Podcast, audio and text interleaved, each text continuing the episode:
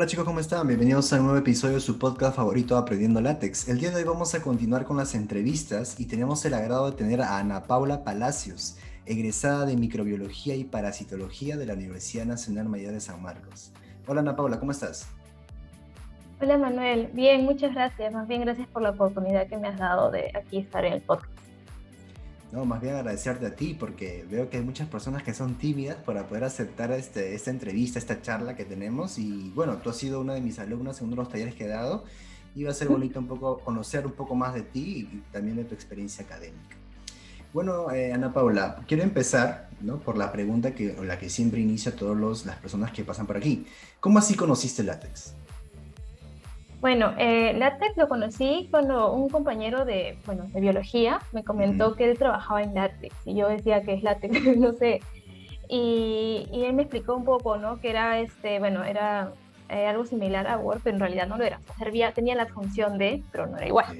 Y yo le dije, mm, ok, qué raro, no sé, como que me dejó con la curiosidad. De ahí no hablamos más del tema y justo un día así, este, vi una publicación de tu página y justo mencionaba, pues, aprendiendo látex y que era un taller para principiantes. Y dije, bueno, pues es una, una, oportunidad para un nuevo comienzo.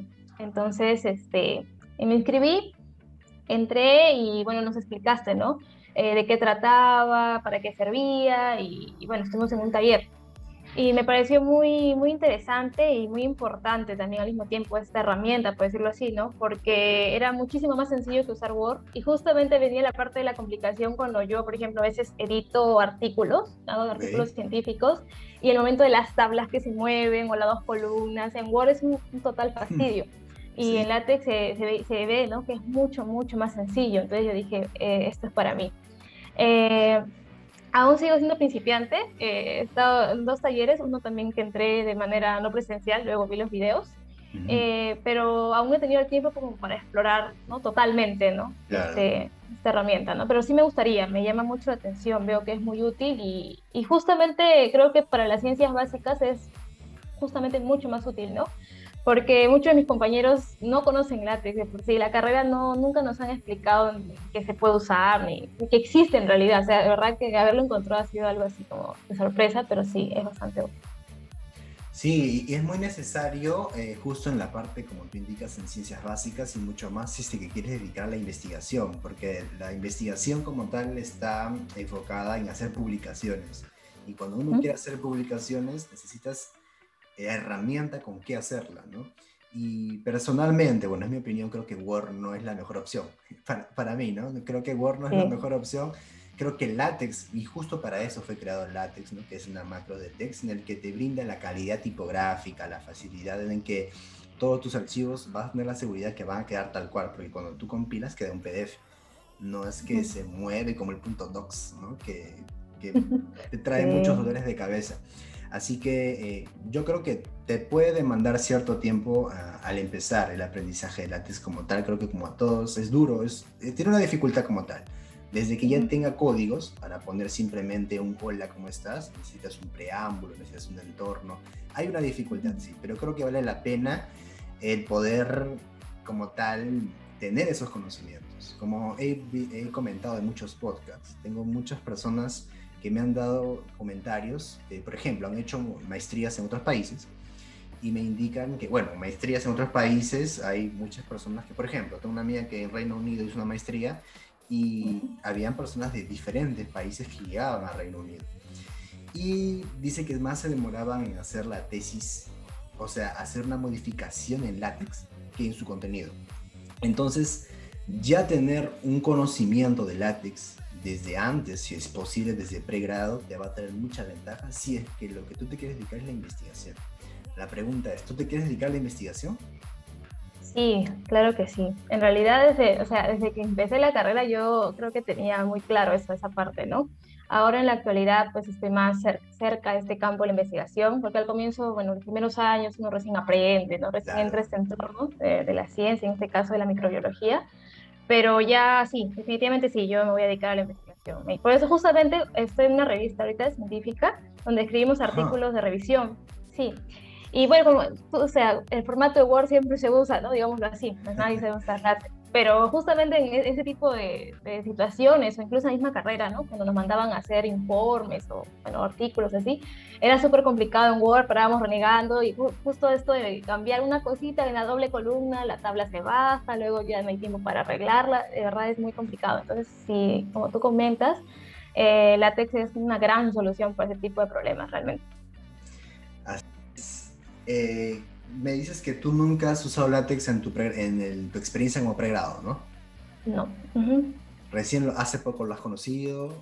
Sí, fue en febrero, si no me equivoco, enero, no, recuerdo muy bien, pero fue este año.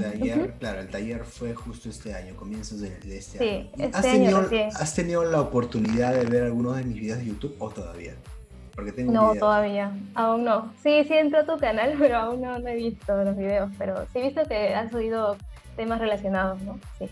Sí, he subido videos relacionados tanto a látex y un poco de programación. Y acá también quisiera hacerte otra pregunta. Eh, esta persona que te comentó, creo que también, supongo que también es biólogo, ¿no? El que te comentó que usaba látex. ¿Qué hacía?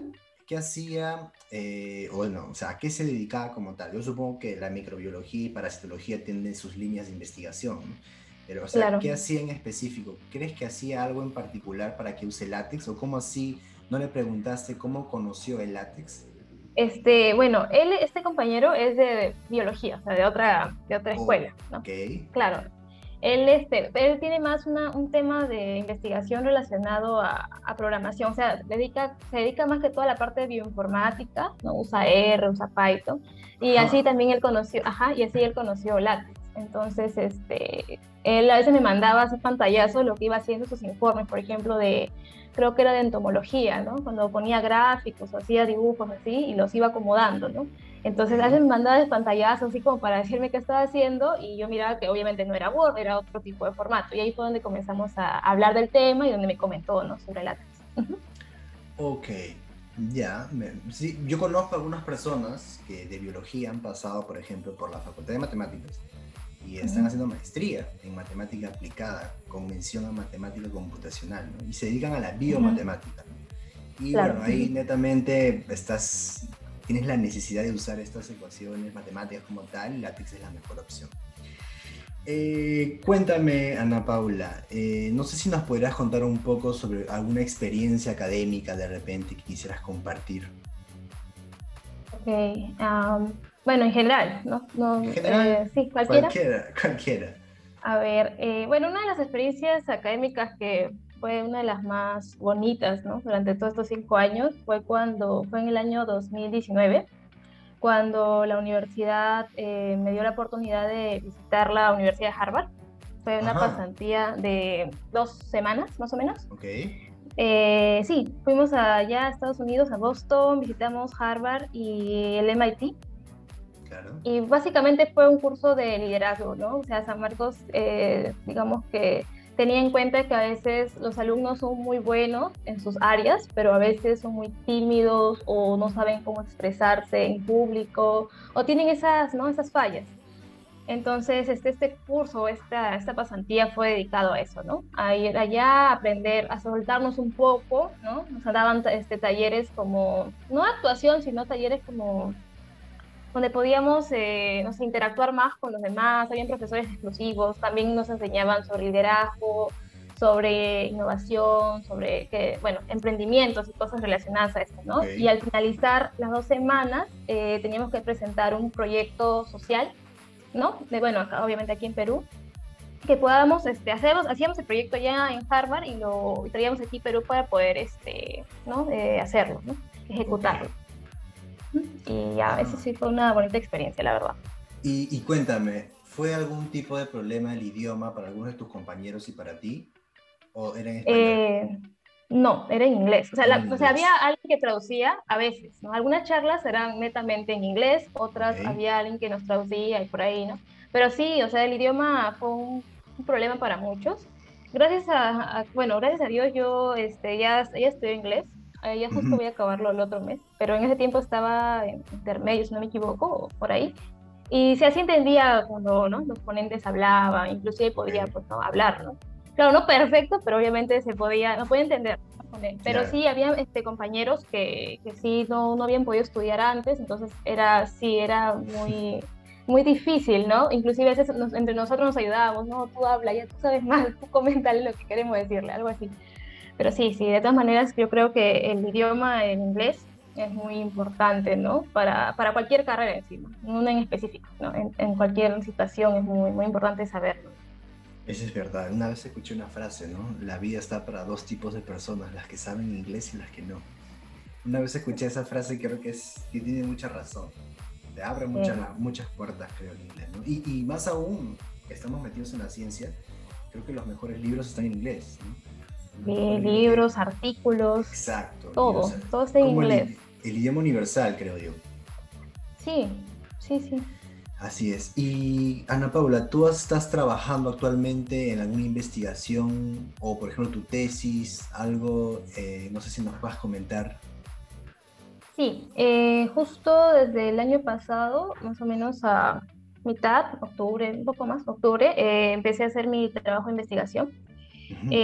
Sí, mi trabajo de investigación se relaciona con la búsqueda de metabolitos eh, con potencial antimicrobiano contra bacterias patógenas, ¿no? en este caso enteropatógenas, que, eh, bueno, el, el, trabajo de investigación lo que trata de, no solucionar porque todo es complicado de solucionar, pero al menos tratar de dar un granito de arena es el tema ahorita de la resistencia bacteriana, que mm, en la actualidad es un problema bastante grave, sin embargo no es algo de lo que se habla muy comúnmente.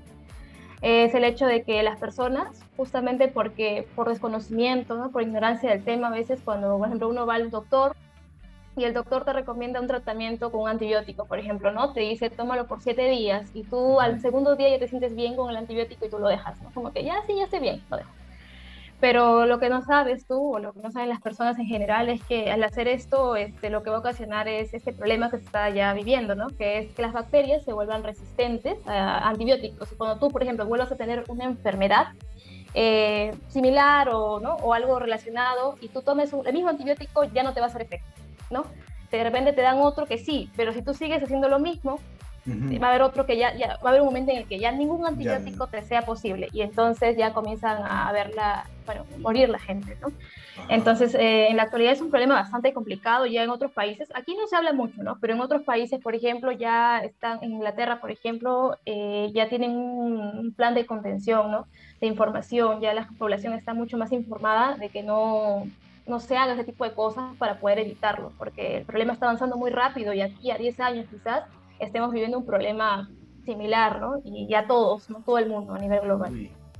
Pues mira, qué interesante lo que nos mencionas.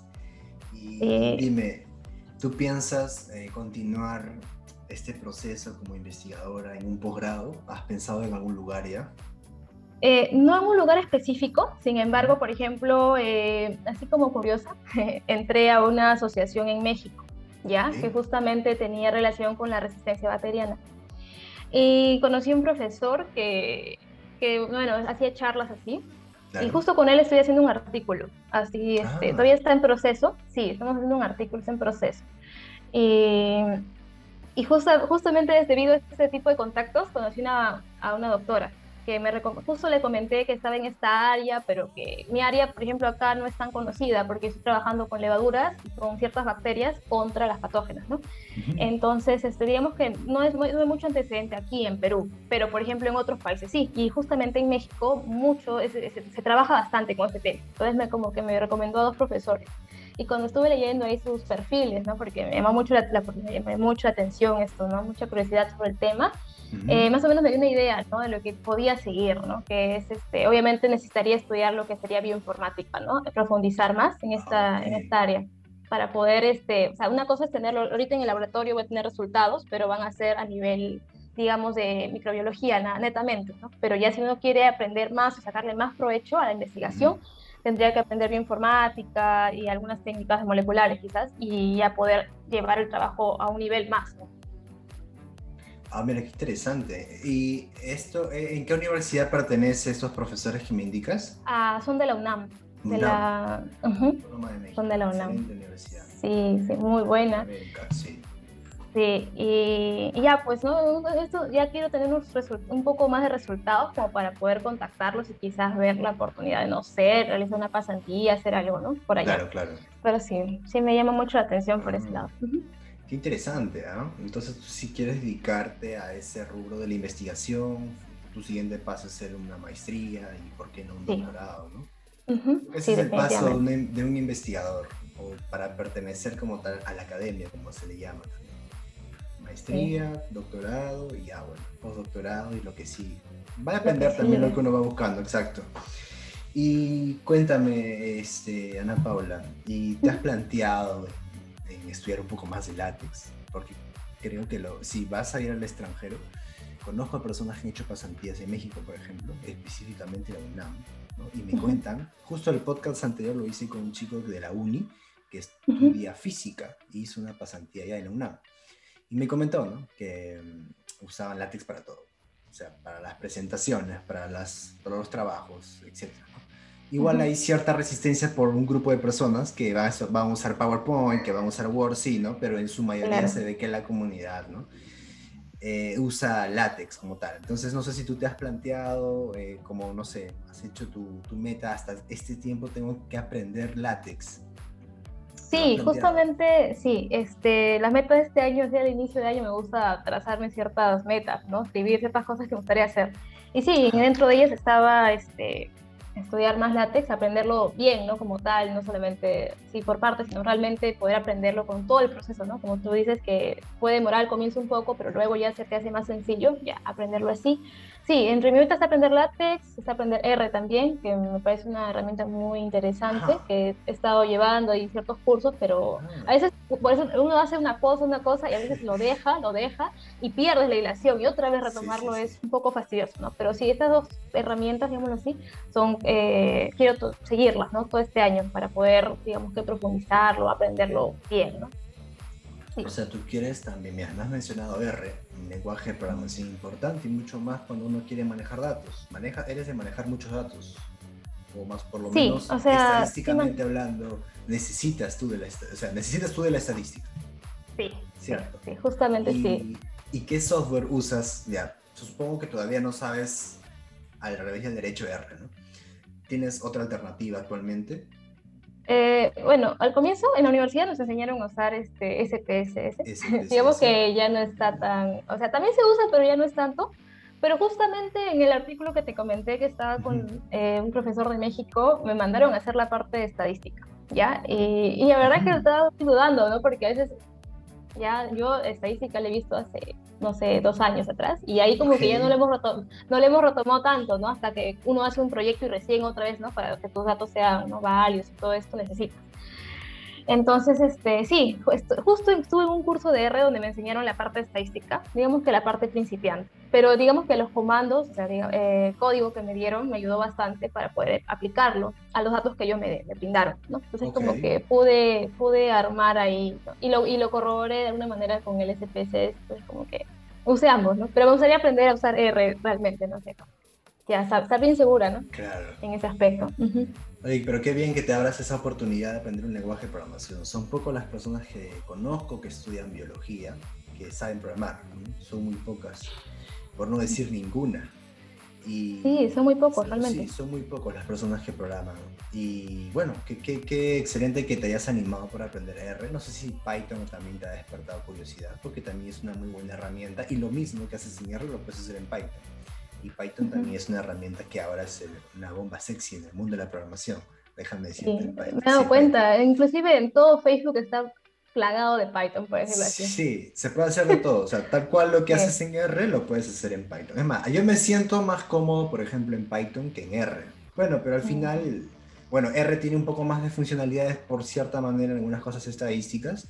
Justo yo que acabo de, justo como te comentaba, terminaba mi, mi, mi clase de maestría estoy llevando el curso de análisis multivariante y justo estamos trabajando en SPSS, por ejemplo. Eh, lo que tú mencionas, yo supongo que tú estarás manejando, eh, bueno, en la biología, con la estadística manejarás cosas de inferencia estadística, ¿no? De valor, significancia, para hacer por esa parte. hipótesis, supongo, ¿no? Sí, exactamente. Es, claro, recordar ciertas cosas, recordar ciertas cosas de inferencia y bueno, simplemente va a ser un recordatorio para ti. Creo, creo que eres una persona que, por lo que me cuentas, eres muy aplicada, porque para que te hayas ido a Harvard del MIT, creo que de los dos primeros puestos de cada carrera se iban allá. Sí. A partir del 2017 creo que se hizo eso. sí, fue en el 17. entrando, sí. Sí, yo me acuerdo que cuando yo estaba por regresar, estudié computación científica, ¿no? viene esa moda, ¿no? Y me dijo la directora de escuela, yo me hablaba mucho con la directora de, mi escuela. Me dijo, Manuel, te vas a ir a Harvard, te vas a ir a MIT, me dijo. ¿Y qué pasó? ¿Por qué? Porque van a ir los dos mejores primeros puestos allá, pues, ¿no?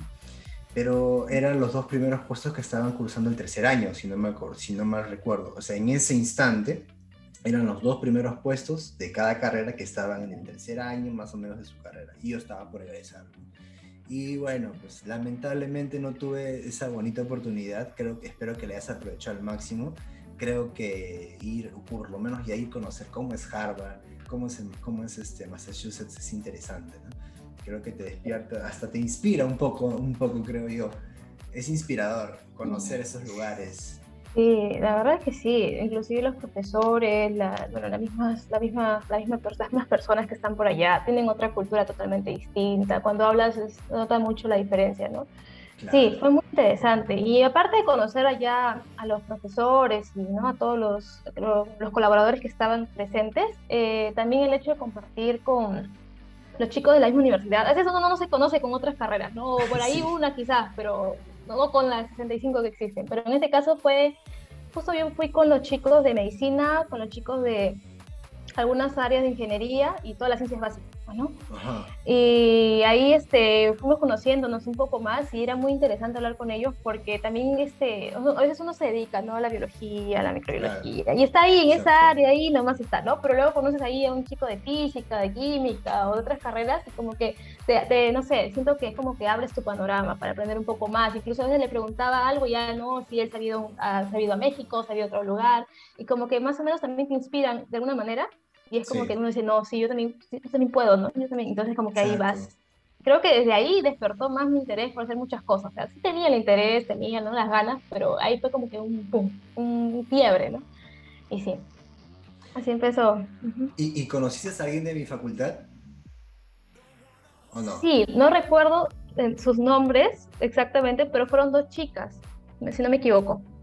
¿De qué carrera? De eran, eh, bueno, fueron de, de, computación científica, fueron de, de, mate.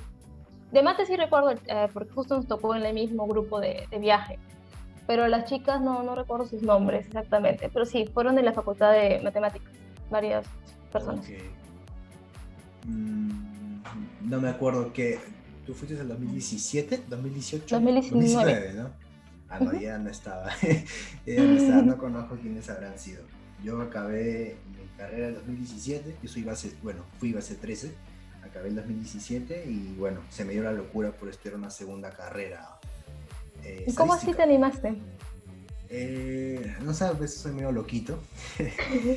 Lo que pasa es que yo cuando estuve en el noveno ciclo aproximadamente, yo soy muy apasionado por las matemáticas, me gusta mucho la programación y me gusta la matemática fuerte, o sea, computación científica no es programar nada más, computación científica es una matemática computacional, que mediante modelos matemáticos expresados por ecuaciones diferenciales pueden dar solución y explicación a diferentes fenómenos de la naturaleza.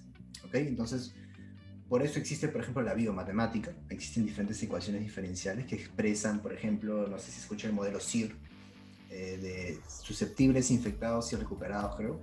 Matemáticamente se puede dar o explicar un poco mejor eso. Tiene una, una parte matemática bien fuerte, ¿no? que esas son las ecuaciones diferenciales. También hay aplicaciones para la física, para la ingeniería, etc. Y no solo eso, ¿no? También existe otro campo que es el análisis un poco más duro, también el análisis funcional, matemática abstracta, por decirlo así entre comillas, pero que me llamaba mucho la atención. Y es ahí donde un profesor me invita a entrar a sus clases de seminario de tesis y me da como que uno de sus tesistas me da como una ponencia de qué es lo que hacen. Y toda esta matemática abstracta que parecía que solo se quedaba en pizarra, lo aplicaba, ¿no? Y justo a un método de inteligencia artificial. Y es lo que me despertó muchísimo. Toda esta parte tenía sentido, toda esta parte matemática tenía sentido. Y bueno, me metí a esta parte y aún sigo ahí Y eh, justo en esa búsqueda por encontrar algunas respuestas a mi investigación, que tiene que ver con una minimización de un riesgo esperado para el pronóstico, con la clasificación de, usando un método llamado Super Vector Machine, tenía la necesidad de más conocimiento de probabilidades. Y las probabilidades matemáticamente hablando, son algo muy abstracto, muy fuerte, no simplemente es, este, ¿cuál es la probabilidad que de un tirar un dado me salga dos? No, no necesariamente es un sexto, ¿no? O sea, no es esa probabilidad fácil que, que se ve en academia, es algo más, es algo más complicado.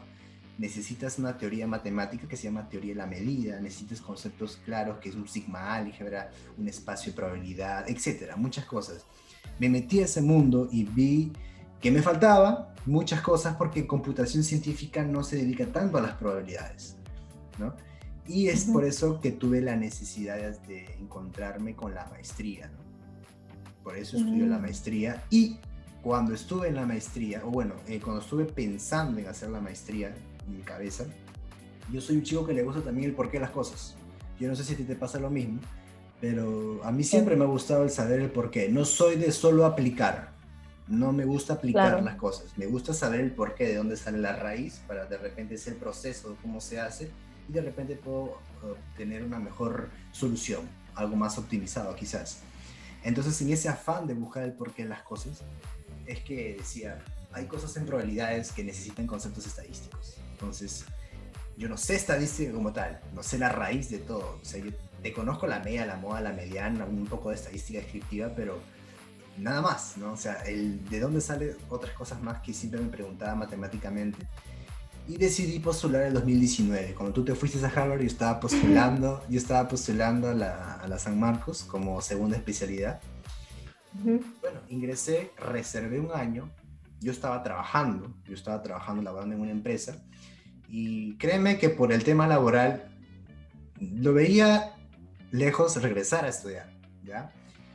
Pero pasa este tema del coronavirus y que me movió todo, ¿no? Yo trabajaba en una empresa como analista de, un área que se preventas, daba soporte a gerentes de Latinoamérica y Caribe con datos estadísticos y era sobre el ámbito de juegos tragamonedas, de juegos de casinos y con el coronavirus todo esto se vino abajo. Claro. Hubo reducción de personal, salgo del trabajo y digo, ¿ahora qué hago? Y es ahí donde yo decido estudiar la segunda, continuar, mejor dicho, mi, mi carrera, no empezarla. Y, claro, lo he dejado. Exacto, lo dejé y lo inicio, ¿no? Entonces ahí también dije, como estoy en mi casa, hago la maestría. Y estoy haciendo una maestría de estadística matemática y la carrera de estadística al mismo tiempo. Por eso a veces digo que soy medio wow. ¿Y te da, te da, el tiempo de hacer ambas cosas tranquilamente? Ah, mira, eh, en un inicio no estaba en mis planes hacer los dos al mismo tiempo estaba a hacer la carrera como tal. Yo mandé un correo a estudios generales diciendo que sí, preguntando si es que podía matricularme con, o sea, sin ningún problema. Y ellos me respondieron que sí. Cuando llega el tiempo ya de matrícula, yo esperaba preguntarles, yo les pregunté cuáles son los pasos para matricular. Y mi hermanita también acababa de ingresar a la universidad, ella es química, acaba de ingresar a química, ¿no? Somos dos loquitos que nos gusta la ciencia. no, está perfecto. Ella, ella ya había ingresado a sus clases y a mí no me dejaba matricularme. Y yo mandaba correos, mandaba correos y no me dejaba matricularme. Y yo dije, ya bueno, ya fue. Entonces, eh, en ese afán de buscar, ¿qué hago ahora? No, no voy a estudiar, entonces, ¿qué hago? Algo tengo que hacer. Y fue donde decido postular a la maestría. Ingreso a la maestría, comienzo mis clases en la maestría y en plena clases de maestría me mandan un mensaje diciendo, usted ya ha sido matriculado en cursos generales y comienzan a, agregarme a todos los classroom, a todas las clases de classroom de pregrado, todas las clases. Entonces me quedé en como que estoy con dos cosas a la vez. ¿Qué hago? Y acepté, el reto. Acepté el reto y fue complicado. Las primeras semanas entré en un cuadro de estrés muy grave, tanto que me sentía muy mareado, me sentía mal. E, era muy complicado, pero luego lo supe llevar. Lo supe llevar y bueno, ya acabé los cursos generales tuve la oportunidad de llevar con alumnos tanto de tu carrera de microbiología, conozco, tengo más que todo eh, compañeras, compañeras, muy pocos hombres he visto en tu carrera, más que todo compañeras. Sí, hay más, hay más mujeres. Sí, en específico de microbiología y parasitología. Es más, ya he hecho podcasts con, con dos chicas de tu especialidad que se llama este, Victoria y Janela, de repente por si es que la escuchas. Y bueno, ellas son ingresantes, ¿no? Hay otra perspectiva, podrían escuchar ahora tu perspectiva. Y bueno, también con chicos de física, con chicos de, bueno, de mi facultad también, obviamente. Y es interesante, como tú dices, no estar solamente cerrados. Yo cuando estudié en el 2013 solamente estudiaba con los de la facultad de mate. Entonces, en cambio, ahora que hasta tengo una oportunidad de conocer más personas, como que te abre un poco la mente. Pero en general, ¿no? Ha sido muy complicado. Ya acabé los cursos generales, yo lo veía como una, como una pared muy difícil de, de sobrepasar. ¿Tú llevaste cursos generales? Eh, como tal, no. No, yo, yo llevé, no, no, el 2016 todavía era, ya ah, estaba dentro de la carrera. Sí, claro, el, a partir del 2018 este, es el que se pasa, pasa todo esto. Ya, pues entonces, 2018. felizmente ya acabé y ya pasé a facultad, ¿no? Entonces vamos a empezar, creo, en fines de mayo, el tercer ciclo, y la maestría ya la empecé. Y bueno, estamos... ¿La maestría, cuánto dura una maestría, sí, la que estás eh, estudiando? dos años, ya este año lo acabo. Este año se supone que ya lo Al menos ya. Imagínate, en cuarentena ya. es que mi plan, o sea, mi plan, mi meta a la larga fue hacer una maestría en el extranjero, ¿no? Y, pero dije, estoy acá, algo tengo que hacer. Entonces me, me lancé, ¿no? Me lancé. Y bueno, aquí haciendo la maestría ya voy a acabar. El tema hasta que tienes que presentar una investigación, un paper, una revista indexada, tienes que hacer la tesis también todo un loquerío y, y, se me va a acumular también con la, con la, carrera de pregrado que ahora voy a llevar, ¿no? Ahora son cursos de facultad y... Claro.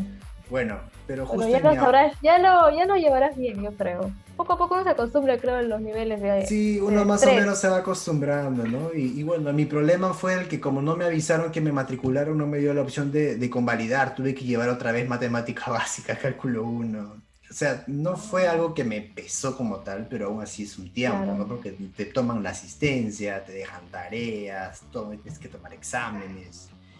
Pero en fin, ¿no? Es tal cual. Es como un recordatorio, me, me, sirvió para poder reforzar lo que ya tenía del primer ciclo y simplemente lo he llevado.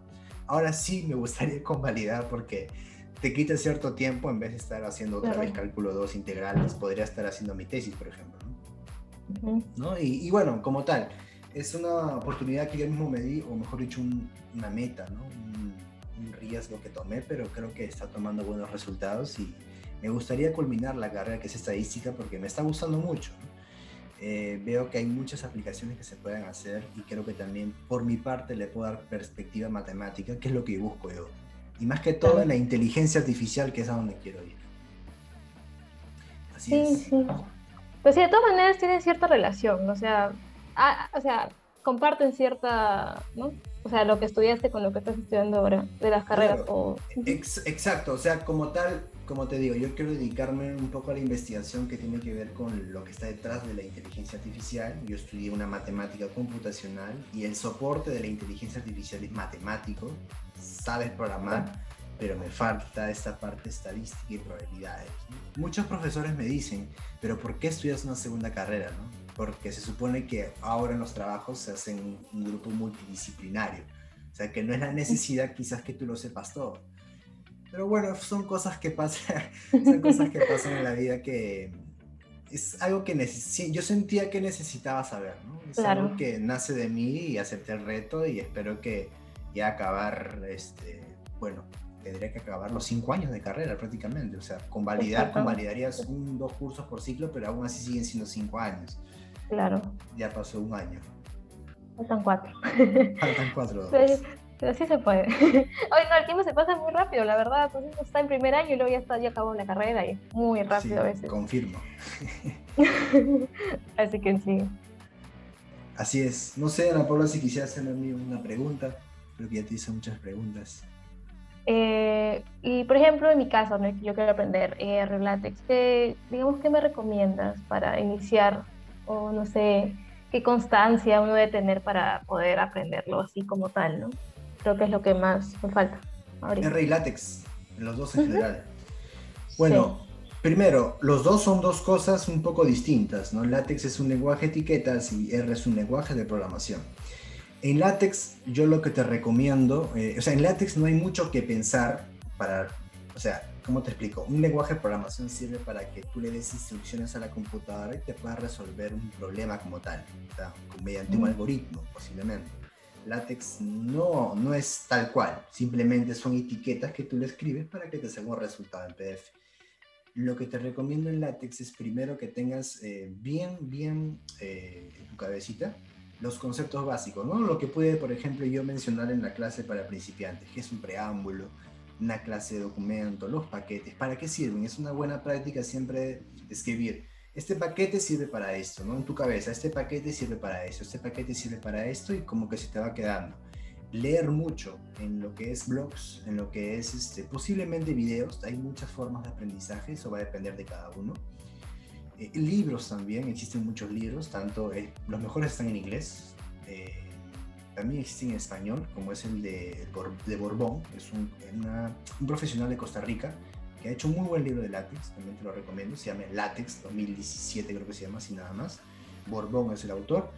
Y bueno, en látex en inglés hay un montón de, contenido. Y tal cual también la documentación. La documentación me refiero al, documento oficial que eh, lo hizo el mismo creador de cada paquete. Por ejemplo, te digo un paquete, el paquete de repente graphics, tiene muchas funcionalidades, te brinda muchos paquetes perdón, muchas, muchos comandos. Entonces, pero ¿cómo conoces esos comandos? Anda a leerte la documentación. Si tú lees la documentación, entras al CTAN, C-T-A-N, ahí está toda la, eh, la biblioteca de todos estos paquetes. Ahí está el repositorio, mejor dicho, la palabra, la palabra correcta. Y bueno, ahí te vas a enterar de más cosas. Muchos, bueno, casi todos mis talleres, por no decir todos, se basan a la documentación, más que todo documentación y libros.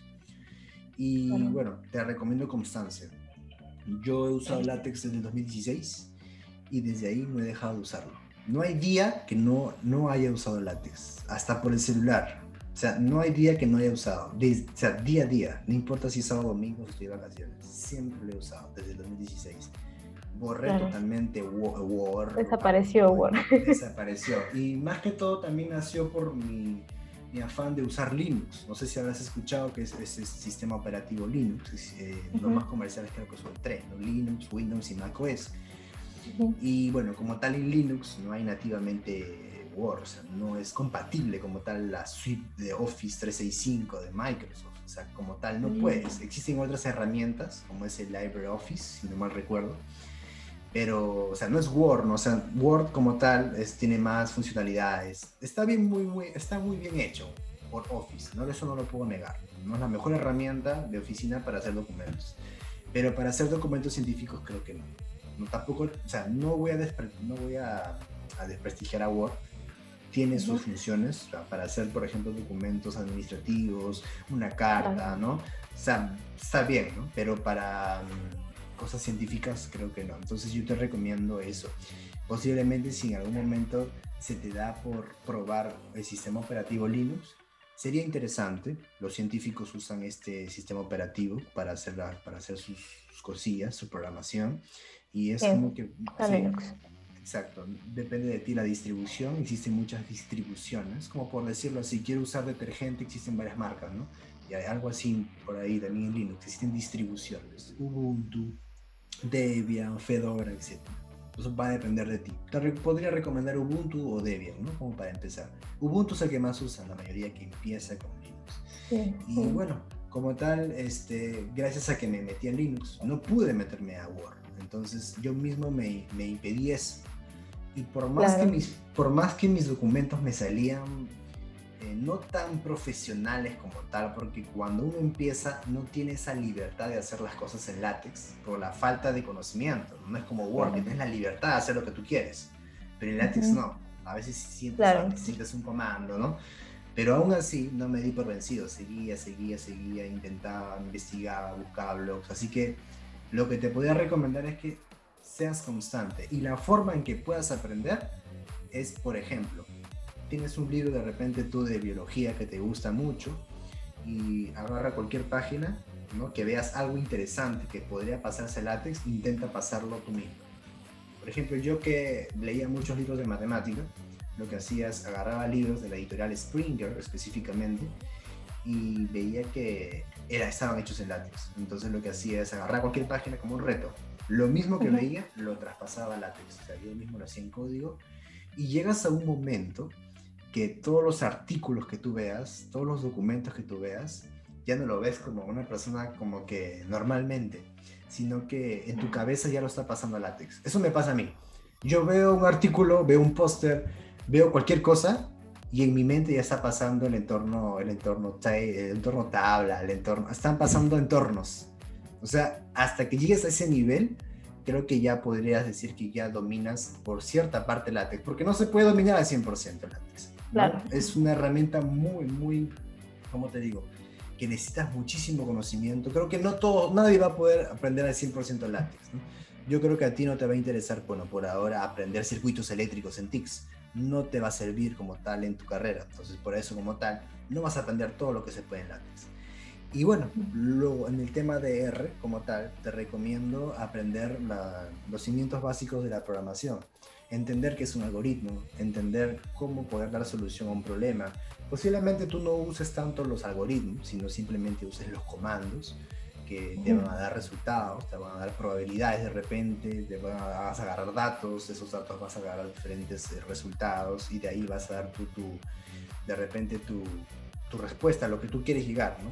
Creo que lo que más vale es interpretar para ti, interpretar lo que uno va a obtener. Las interpretaciones. entonces, bueno, por lo que tú haces como futura este, microbióloga, y bueno, como ya eres microbióloga y parasitóloga en R, Posiblemente no te enfoques tanto en la programación como tal, pero sería interesante, porque hay cosas en R como tal que quizás no, no vayan a existir, o de repente no sé quién sabe, tú inventas algo, inventas una teoría nueva, no lo sé, quién sabe en biología, y te lo digo porque existen casos eh, aquí en estadística, en matemáticas, en economía, que personas que em, conocen algo nuevo, quieren aplicar algo nuevo, y el mismo programa te limita porque el creador de, un paquete, por ejemplo, nunca se le dio o nunca se imaginó que podría, se podría ocurrir un caso, por ejemplo, un caso en particular. Este caso no lo tuvo él en cuenta y eso te limita que tú lo puedas aplicar en lo nuevo que has descubierto. ¿Qué tienes que hacer? Tú misma crear el programa. Y si no sabes programar, no sabes usar las estructuras de control, por ejemplo el if, no sabes el for, el while posiblemente sea una, una, desventaja para ti. ¿okay? Hasta para tratar datos necesitas en algunas ocasiones esto. Así que te recomiendo, ¿no? Aprendas a usar el if, el for, el while, las, las reglas básicas ¿no? de la programación, el i, el o, la disyunción, el o y el i, etcétera, muchas cosas como tal, ¿no? Así que existen muchos libros específicamente de R, eh, bueno, que te enseñan también estadística, y bueno, creo que todo está con la constancia. ¿ya? La constancia, si no lo dejas, se te va a quedar como tal. Yo creo que uno puede ser muy genio, puede ser todo lo que tú quieras, pero sin disciplina, yo creo que la disciplina le puede ganar a, un genio. Creo que con la disciplina. Definitivamente. Sí, la de, con la disciplina puedes lograr muchas cosas. Es cierto. Y pues más que todo por ese lado iba, porque es como te digo, ¿no? Yo lo estoy estudiando, pero por obvias razones, ahí al pasar lo tengo que dejar y luego tengo que retomar. Y, y otra vez es como empezar de cero porque ya lo olvidaste o algo pasa y, es como, es pesado, ¿no? Por ese lado. Sea que no, este año sí quiero hacerlo, ¿no? Como ya acabé la carrera también, un poco más de tiempo tengo en ese aspecto, ¿no? Entonces, por eso, sí, pues, estoy interesada en aprender. ¿Acabaste en 2020? Ajá, bueno, como hubo de la, de la pandemia, acabamos en febrero de este año, pero sí, técnicamente ah, yo acabé en el febrero, ciclo 20, ajá, 2022. Así ah, que sí, recién, ajá, ah, recién egresado. Qué, qué, excelente. Sí, recién egresado. Eres la, la promo COVID. pero ha salido, sí, pues. Somos la promo COVID. Y ahorita la mayoría de, mis compañeros, eh, incluyéndome, ¿no? estamos haciendo lo que es el trabajo de investigación, el TI, era para el bachillerato, pero ahora aún no sabemos si ya va a ser bachillerato o va a ser tesis, por lo último que salió de que iban a ser automático, pero aún no se aprueba, entonces están en, esa, ah. en ese dilema. Entonces, bueno, igual ah, estamos continuando. Sí, ah, estamos en ese problema. Sí, pues yo escuché algo que supuestamente por estos años iba a ser automático, ¿no? El, para la 2020 y la 2021, los que egresaban esos años. Ah, Pero aún no firma, aún no hay un, digamos que no ah, sale en el peruano. Algo oficial, ok. exacto, entonces como que aún, exacto, aún estamos, aún seguimos haciendo, ¿no? Nuevos proyectos que, está, que hemos ganado ya, y ya pues a ver qué nos dicen. ¿no? Igual tenemos que ah. presentar los resultados, no sé qué. Ahora o, después es igual. Igual tendrías que hacerlo. Claro. Sí, me parece genial. Este, Ana Paula, más bien agradecerte por, por, la gran charla que hemos tenido, ha sido una charla agradable. Hemos estado unos 45 minutos, mira, ha pasado volando. Rápido ha pasado, sí, muy rápido. Ha pasado volando el tiempo. Y no sé, mira, no sé si de repente podrías dar un consejo a las personas que estudian microbiología y parasitología, que sé que hay algunas personas que escuchan ese podcast. No sé si les podrías dar un consejo a estas personas que ya van a entrar a facultad, ya van a entrar a tercer ciclo, y no sé, ¿qué les podrías decir a ellos? Mm, ya, a ver. Eh, a ver, según mi experiencia, creo que lo primero sería que no tengan miedo de hacer cualquier cosa que se les ocurra. A veces, muchas veces nosotros por decir, ay, no tenemos el conocimiento necesario o nos falta algo, a veces no postulan o tocan puerta para entrar a un laboratorio, ¿no? Y esperan a ser un poco más grandes, pero ya cuando uno va creciendo, ya va perdiendo esos años que pudo de repente emplearlos en hacer algo, ¿no? En hacer algo en un laboratorio. Así que una recomendación sería que, ¿no? que estén chiquitos, por decirlo así, ¿no? Tercer ciclo, cuarto ciclo, se, no se, se arriesguen, toquen una puerta de laboratorio que les llame la atención y entren, ¿no? De repente por ahí no les gusta, de repente por ahí van a saltar a otro, pero al menos ya tienen esa experiencia, ¿no? Y sabes que esa parte no me gusta, porque la carrera es muy amplia en realidad. A veces uno está, ah, me gusta esto, ah, no, pero me gusta más lo otro. Y entonces como cuando, mientras más pequeño sepas qué no te gusta y qué sí te gusta, creo que es mucho más sencillo más adelante. Luego, al último año estar diciendo, ¿y ahora qué hago, no? Por ese lado. Eh, bueno, otra cosa sería que considero que ahora todo el mundo para los voluntariados, en, esta, en la, ahora que como estamos justamente en esta tendencia, bueno, este problema ¿sí? del COVID, ahora hay más eh, startups, de voluntariados, de páginas web, ¿no? Que se dedican a difundir ciencia o enseñar, que sería una buena opción, ¿no? Que puedan entrar. Es muy interesante en realidad la labor. Eh, yo estoy, ahorita estoy en una revista en Scientia, que es de la agraria. Mm donde redactamos artículos científicos de revisión, como te comentaba, eh, y también estoy en el voluntariado de ambiental de San Marcos. Entonces, como que es, muy interesante. A mí, la verdad es que yo recién mi pasión por los voluntariados, porque sí me gusta en realidad, comenzó el año pasado, sin mentirte, pero me hubiera gustado empezarlo desde mucho antes, probablemente. Así que si es que pueden iniciarlo desde más, más pequeños, mejor todavía, ¿no? Y lo tercero es que las oportunidades no, no, no, te encuentran, sino que tú tienes que buscarlas, ¿no? Así que si quieren ellos lograr lo que quieran lograr, eh, tienen que buscarse las oportunidades, por ahí si les gusta algo, no sé, buscar algún contacto, tener más, no sé, un círculo más grande de, personas, el famoso networking, ¿no? Y poder este, llegar a lo que ellos gusten, ¿no? Porque a veces uno dice, no, pero no, yo no puedo, mejor no, después, después, después ya no se puede. Después es nunca. sí, mejor ahora, es ahora o nunca, como quien dice. No sé, por ese lado creo que esas tres cosas son muy importantes en la carrera, ¿no? Y siempre, siempre continuar, ser perseverante, porque en la carrera hay bastantes cursos o momentos difíciles. A veces que uno dice, ah, pero no voy a poder, o ay, ¿para qué escogí esto? Es muy difícil. Pero, porque ha pasado en algunos cursos que hemos tenido trazos fuertes. y decíamos como que, no, ya no. Pero no, normal, va a pasar, es un curso más, va a pasar. Y si uno realmente le gusta, ¿no? Está apasionado por lo que hace, en este caso por la micro, pues normal, uno sigue adelante hasta que ya llegas a un punto en el que tú mismo ya sabes qué rama seguir, ¿no? Porque no es todo, pues, te dedicas, ¿no? A algo, básicamente eso. Y el inglés también, ¿no? Ah, sí, y el inglés, inglés o cualquier otro idioma que gusten, creo que sí. Y si pueden estudiar inglés desde el inicio de la carrera o de repente algunos ya desde antes incluso ya lo saben, mejor aún, ¿no? Pero sí, sí, es muy importante, abre muchas puertas, ayuda bastante la comprensión de artículos, de libros, de muchas cosas realmente. Sí, el inglés sí, muy necesario. Y que aprendan látex también. Y que aprendan látex y, ingresen como yo después de egresar. Listo, Ana Paula. Más bien, otra vez agradecerte por, bueno, aceptar esta invitación y ha sido una charla agradable y espero que las personas que estén escuchando esto se puedan llevar una bonita experiencia, especialmente los que van a estudiar microbiología y parasitología. Y bueno, Ana Paula, espero de repente, no sé, invitarte a otro podcast, quién sabe, más adelante y espero volverte a ver en un próximo taller. Ah, sí, justo el que vas a, estás lanzando, creo que por el primero de mayo, ¿no? Exacto. Si no me equivoco. Ahí voy a estar. Ah, excelente. Sí, más bien gracias a ti por la oportunidad de, acá hablar un poco. La verdad es la primera vez que estoy en un podcast. Estaba nerviosa al comienzo. Pero, pero sí, ha sido muy entretenido, muy bonito. Y ya, si normal, si me invitas por una próxima, Acepto con gusto. Gracias. Genial. Listo, listo, Andaparo. Entonces estamos en contacto. Cuídate mucho. Ya. Chao. Igual tú. Cuídate. Y bueno chicos, muchas gracias por llegar hasta aquí, a esta parte del podcast. Y bueno, ya saben que están bienvenidos a visitar mi fanpage Aprendiendo Látex en Facebook y mi canal de YouTube como Manuel Merino. Voy a estar eh, subiendo mucho más contenido en estos días. Y bueno chicos, muchas gracias por llegar aquí. Yo soy Manuel Merino y esto es Aprendiendo Látex.